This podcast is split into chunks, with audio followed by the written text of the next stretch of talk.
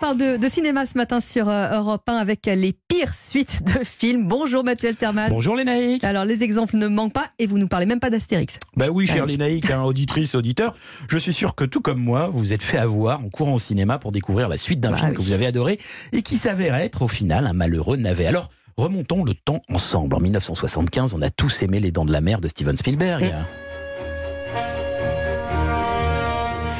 Trois ans plus tard est sortie sa suite, un sans Spielberg ni Richard Dreyfus, mais avec Roy Scheider, prisonnier d'un contrat, tout comme nous, prisonniers de cette séquelle sans intérêt et dont le nom français fut changé en Dents de la Mer deuxième partie pour éviter un Dents de la Mer 2 hein, qui annonçait pourtant la couleur.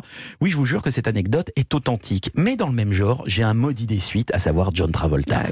La fièvre du samedi soir en 1977 est un chef-d'œuvre en pleine folie disco.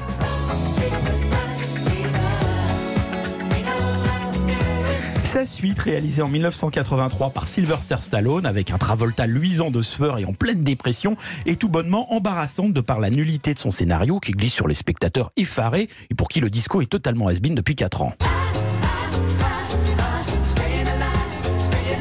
Quoique Travolta avec son turban un petit air de Davina qui cartonne alors avec Véronique sur les écrans télé français dans Gym Tonic. La star américaine n'a pas su dire non alors qu'elle fut très justement méfiante à l'égard de Grease 2 sorti en 1982, donc sans Travolta, ni Olivia Newton-John, ni même public pour assister au naufrage. Alors là, on fait les malins, mais dans le cinéma français, on a aussi des suites dramatiques. hein. On adore les bronzés, les bronzés font du ski, Oui. hein, qui connurent un triomphe modeste au cinéma avec respectivement 2,2 et 1,5 millions d'entrées avant de devenir cultes par leur passage TV et location de cassettes et DVD.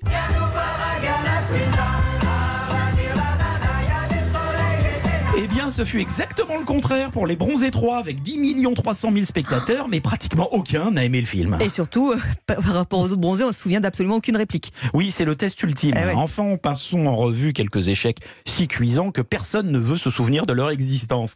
La suite de Trois hommes et un couffin, intitulée 18 ans après. La suite des Trois frères, qui fera dire au journal Le Monde le rire tourne un peu au bourdon. Ou bien encore New York, catastrophique suite du délicieux Tout ce qui brille. Si je sais